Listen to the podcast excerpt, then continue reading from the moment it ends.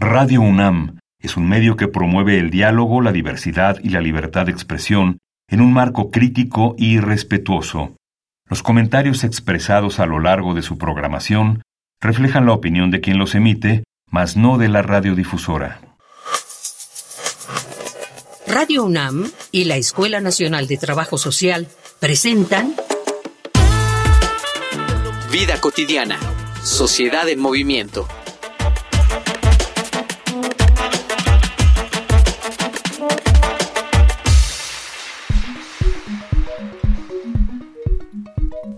La discriminación es acumulativa.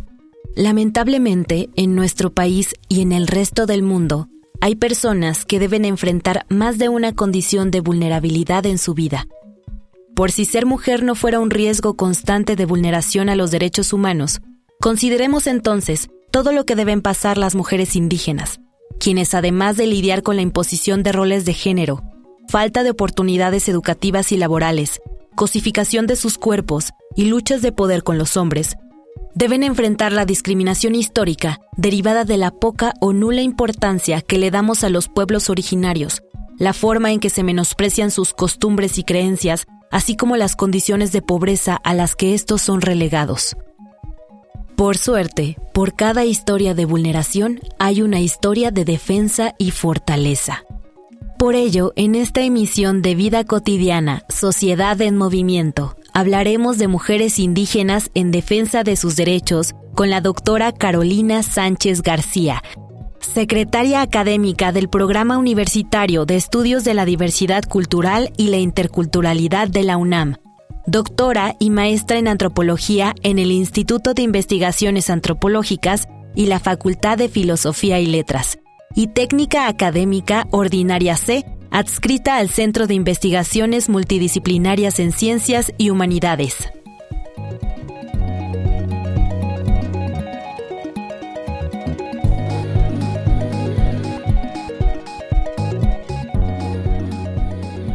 Bonita tarde, soy Ángeles Casillas. Muchísimas gracias como siempre por sintonizarnos. Todas y todos sabemos que la violencia y la discriminación, lamentablemente que padecen muchísimas mujeres de todo el mundo, pues se ha agravado. Y más si estos grupos son mujeres y niñas indígenas quienes quienes la padecen porque su condición étnica, su situación social eh, pues agravan más esta violencia y discriminación.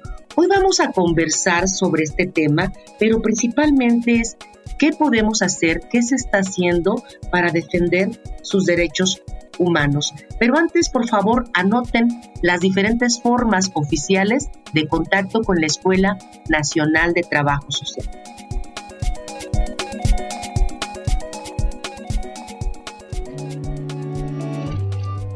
Facebook, Escuela Nacional de Trabajo Social, ENTS, UNAM.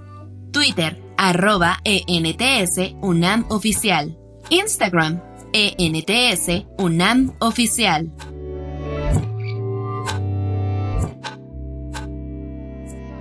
Me da muchísimo gusto recibir en cabina virtual a la doctora Carolina Sánchez García. Doctora, bienvenida a nuestro programa. Muy bonita tarde. Muchas gracias por esta invitación. Es para mí un gusto acompañarlas en esta importante iniciativa. Importante tema, iniciativa y por supuesto que tema importantísimo de reflexión. Vamos a iniciar, doctora, si nos apoyas, eh, compartiendo con nuestra audiencia cuál es desde tu experiencia el papel fundamental que está asignado, que representa, que expresan las mujeres indígenas, sobre todo en la riqueza y desarrollo de nuestro país? Bueno, eh, las mujeres han jugado históricamente un papel fundamental eh, porque ellas han sido precisamente eh, transmisoras de la lengua, han, son poseedoras de conocimientos sobre la cultura y hablemos que no es una cultura, sino que en el caso del territorio mexicano tenemos 68 pueblos de originarios, lo cual nos habla de una gran riqueza, de una gran diversidad cultural. Entonces imaginemos que las mujeres han sido poseedoras de estos importantes conocimientos, además han jugado un papel eh, relevante en la transmisión de valores hacia los miembros de la familia, pero no nada más eso, también ellas tienen conocimientos sobre el entorno natural, tienen conocimientos acerca de la salud, del cuidado de la vida, entonces han jugado históricamente un papel sustancial eh, eh, eh, para este país. Y ahora también cuando ellas empiezan a incorporarse en actividades económicas, pues entonces, aparte de toda esta aportación que ellas han hecho, también están siendo proveedoras de sus familias de recursos económicos, están trabajando en, actividades, digamos, ya en varios de los casos fuera de sus comunidades, han sido también ellas, comerciantes desde hace muchísimos años, sabemos que fuera de sus comunidades este, se han dedicado al comercio, pero además de eso, ahora con la migración, se han incorporado en múltiples mercados laborales. Eh, lamentablemente, eh, varios eh, de estos mercados laborales son mercados de baja calificación eh, precisamente porque aquí es donde tenemos que poner el énfasis de cuáles son las necesidades que tienen nuestras mujeres indígenas del país, eh, puesto que este, al hacer falta una formación educativa, el mercado laboral al que ellas pueden acceder es limitado. Sin embargo, ese mercado laboral, por ejemplo, hablemos de las jornaleras agrícolas, ¿sí? Las jornaleras agrícolas eh, trabajan para empresas transnacionales que exportan productos a al sur de Estados Unidos, a otros lugares del mundo. Entonces ellas están aportando con su fuerza de trabajo al desarrollo de grandes proyectos económicos. ¿sí? Sin embargo, no es valorado como debiera ser el trabajo que se realiza y tampoco es en las condiciones eh, que nos estén hablando de un marco de derechos laborales para esta población, pero la participación de las mujeres ha estado y está el día de hoy presente, sin embargo, en el marco del desarrollo eh, de una forma asimétrica, de una forma desventajosa para esta población. Pero también hay que tomar en cuenta las transformaciones que se han dado en las comunidades indígenas y el acceso que han tenido las mujeres ahora también, varias de ellas, a la formación profesional. Entonces, varias de ellas ya están jugando un papel importante en las ciencias, en el arte, en varias eh, este, esferas de la vida social y otras están formándose precisamente para que posteriormente eh, ya se ejerzan como profesionistas en distintas áreas de las, eh, de las ciencias. Tan solo quisiera mencionar que en el programa universitario de estudios de la diversidad cultural tenemos eh, alumnas de la UNAM que están estudiando para médico cirujano, derecho, economía, psicología, contaduría, cirujano dentista, arquitectura, enfermería, biología, trabajo social, administración, instrumentista, enfermería, eh, ingeniería química, química farmacobióloga, medicina veterinaria, relaciones internacionales, ingeniería civil, pedagogía, etcétera. Entonces, estas mujeres eh, se están formando precisamente porque en el momento en que ellas vayan a ejercer su eh, su formación, esta, la carrera que ellos están estudiando, pues justamente van a estar aportando también al desarrollo de este país. Entonces, sin embargo, también aquí necesitamos eh, señalar que todavía hace falta eh, abrir más espacios para la formación en la educación superior de las mujeres indígenas, de tal manera que podamos seguir abriendo este camino en donde ellas puedan tener una mayor contribución al desarrollo de, esta, de México. Coincidimos con lo que nos compartes, doctora. Vamos a abonar, vamos a abonar más datos para este panorama que tú nos, nos estás presentando. Producción nos preparó una infografía social. Escuchemos. Infografía social.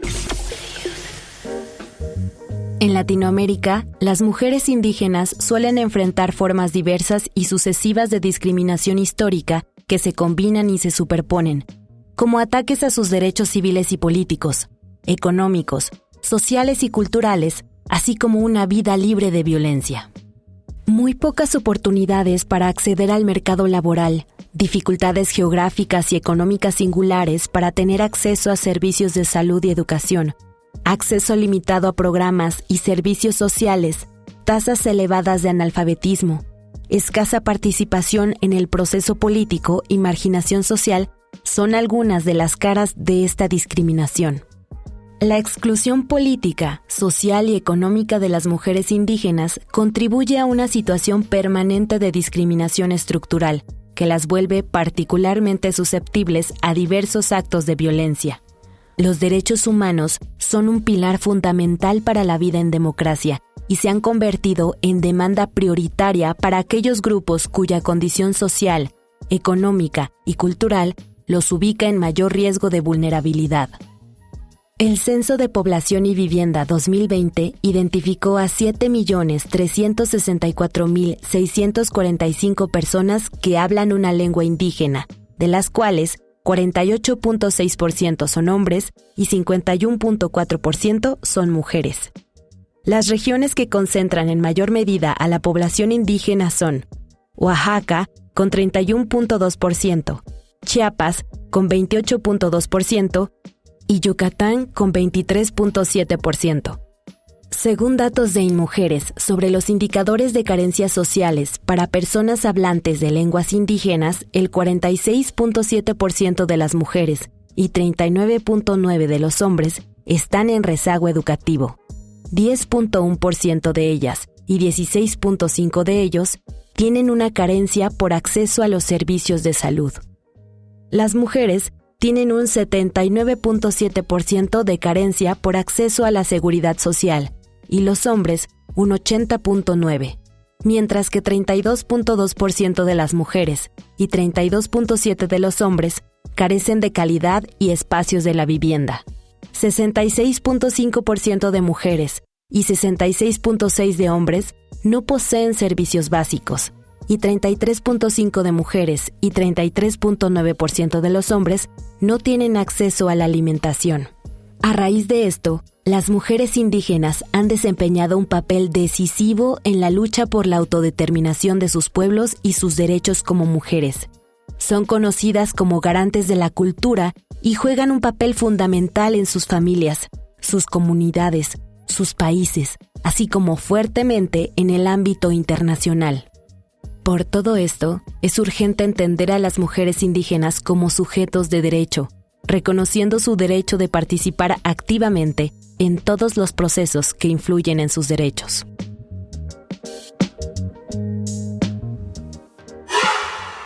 ¿Qué retos están ahora las mujeres afrontando para hacer valer estos derechos humanos? Estoy pensando sobre todo en aquellas mujeres que salen de sus comunidades, que empiezan a, expresarse, a visibilizar desde dentro y hacia afuera, hacia la sociedad, el que sean eh, reconocidos y respetados sus derechos. ¿Cómo están trabajando? Bueno, eh, dentro de las transformaciones que se observan en la actualidad, eh, es muy importante tomar en cuenta que las mujeres se han ido posicionando en algunos casos son líderes de organizaciones de migrantes, de organizaciones de, en la Ciudad de México. Algunas están jugando un papel también en la toma de decisiones en la, en las, en la Cámara de Diputados o están jugando algún papel eh, en la, como autoridades en sus eh, propias eh, comunidades. Entonces, todo esto está generando transformaciones muy importantes, procesos de reivindicación, procesos de autorreflexión, entre ellas en contacto con otras mujeres que también comparten problemáticas similares. Y esto está de alguna forma también potencializando eh, precisamente esta, eh, esta lucha por una circunstancia distinta y más favorable para las mujeres eh, indígenas de este país.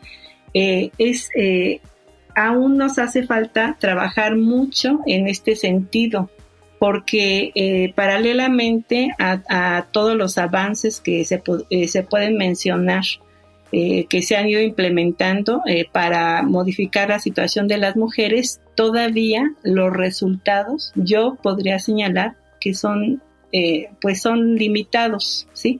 Nos hace falta mucho trabajo. Eh, es necesario que eh, se sigan abriendo espacios para que sean las mujeres directamente las que se involucren en, en estas iniciativas, en la generación de proyectos y de programas para impulsar eh, este, pues distintas acciones que modifiquen esta situación de discriminación, esta situación de exclusión social que ha afectado de manera importante a las mujeres. Y para ello necesitamos, además de trabajar con las mujeres, necesitamos trabajar con el resto de la sociedad. ¿Por qué? Porque necesitamos erradicar la discriminación, necesitamos erradicar el racismo que está exacerbado en la sociedad y que lleva muchas veces a dar un trato diferenciado hacia la población y esto afecta particularmente a las mujeres. Necesitamos estar paralelamente impulsando a la mujer indígena y trabajando con el resto de la sociedad para evitar precisamente que se presenten diversas situaciones que se han ido registrando en, materia de discriminación, en materia de violación a derechos para esta población que se nota en el momento en que ellas están buscando un trabajo, cuando quieren acceder a un espacio de formación profesional, en el trato cotidiano, ¿no? Se viven situaciones también que afectan a, las mujeres en términos de discriminación eh, y además de eso, eh, los ingresos que perciben en el mercado de trabajo, pues muchas veces por ser mujeres, por ser indígenas, esto va a, limitar que puedan acceder a un nivel de ingresos similar al de un hombre, lo cual contradice totalmente lo establecido, por ejemplo, en el convenio 169 de la Organización Internacional del Trabajo, donde ya tenemos planteamientos eh, eh, muy enfáticos en términos de que debe haber equidad, de que no debe haber situaciones de acoso, hacia las mujeres, ¿no? Eh, y particularmente en el caso de las mujeres eh, indígenas, se hace este énfasis de que eh, se debe de evitar ese tipo de situaciones. Sin embargo, vemos las evidencias, los datos de todos los días nos muestran que todavía no hemos podido resolver este tipo de situaciones, ¿no? Entonces las mujeres han ido eh, buscando, implementando estrategias propias para modificar las circunstancias que enfrentan cotidianamente y este migrar ha sido una de las estrategias que han buscado. Sin embargo, en el contexto de la migración nuevamente nos encontramos con estas problemáticas de discriminación, de racialización, de exclusión, de riesgo, eh, de eh, violencia sexual, eh, este, distintos factores que pues nos siguen mostrando muy claramente que este ya no es una cuestión de hablar de un marco jurídico porque el marco jurídico lo tenemos. Lo que necesitamos es ver resultados, resultados en donde se involucre eh, tanto las organizaciones de las mujeres indígenas como los tomadores de decisiones, el gobierno, cuál es la respuesta que vamos a dar para que esta situación se modifique, ¿no? Porque eh, eh, cada censo de población, cada conteo, cada registro de los problemas de la población este, de las mujeres indígenas, las investigaciones, todos estos elementos, toda esta información cuantitativa y cualitativa nos está mostrando que todavía tenemos un largo camino para modificar las condiciones de vida, la justicia eh, social para esta población. Parte de lo que nos comentas tiene que ver con estas movilizaciones de mujeres, estos, estas expresiones que tú, que tú señalabas, cómo se están movilizando. Te voy a invitar, doctora, y por supuesto que a nuestro auditorio, hay un material muy interesante que distingue nuestro programa acerca de testimonios en esta ocasión vamos a escuchar las voces de mujeres indígenas en la Ciudad de México, defensoras de sus derechos humanos. Vamos a Voces en Movimiento. Voces en Movimiento. Mi nombre es Kubi Vargas, tengo 23 años, actualmente soy egresada de la carrera de pedagogía me he dedicado a trabajar en temas de autogestión que tienen que ver con acceso a la información para comunidades indígenas, sobre todo en la formación de bibliotecas comunitarias partiendo de Tlahuitoltepec, que es mi pueblo, y ya después he trabajado con otros pueblos en diferentes comunidades indígenas en el establecimiento de estos espacios. Trabajar en esto se me hace muy importante porque tiene que ver con acceso a información, pero sobre todo también con el pensar el conocimiento de distintas formas. Creo que las bibliotecas siempre se han pensado como lugares de conocimiento y los libros también se han pensado como sujetos de conocimiento. Sin embargo, los pueblos y comunidades indígenas también tienen epistemologías propias y sistemas de conocimiento propios, ¿no? Entonces, creo y pienso en las bibliotecas como espacios en donde se pueda fortalecer todas estas dinámicas que pues a lo largo del tiempo también se han dejado de lado o se han puesto sobre de otras. Entonces, ese es el objetivo del proyecto. Me ha gustado mucho trabajar, sobre todo desde la autogestión, también porque creo que es muy importante trabajar desde la sociedad civil y organizarse desde las inquietudes que surjan de la misma comunidad o del mismo grupo de personas con el que se trabaja. Creo mucho en la organización como una forma de trabajo y creo mucho en la organización como una forma de resistencia para resolver los problemas internos que pasamos. Yo confío mucho en que no debemos de seguir en este paternalismo, ¿no? De que solo las instituciones pueden lograr ciertas cosas, ¿no? Sino también tenemos pues, una responsabilidad social y colectiva. Creo que las acciones siempre se van a lograr desde la organización, ¿no?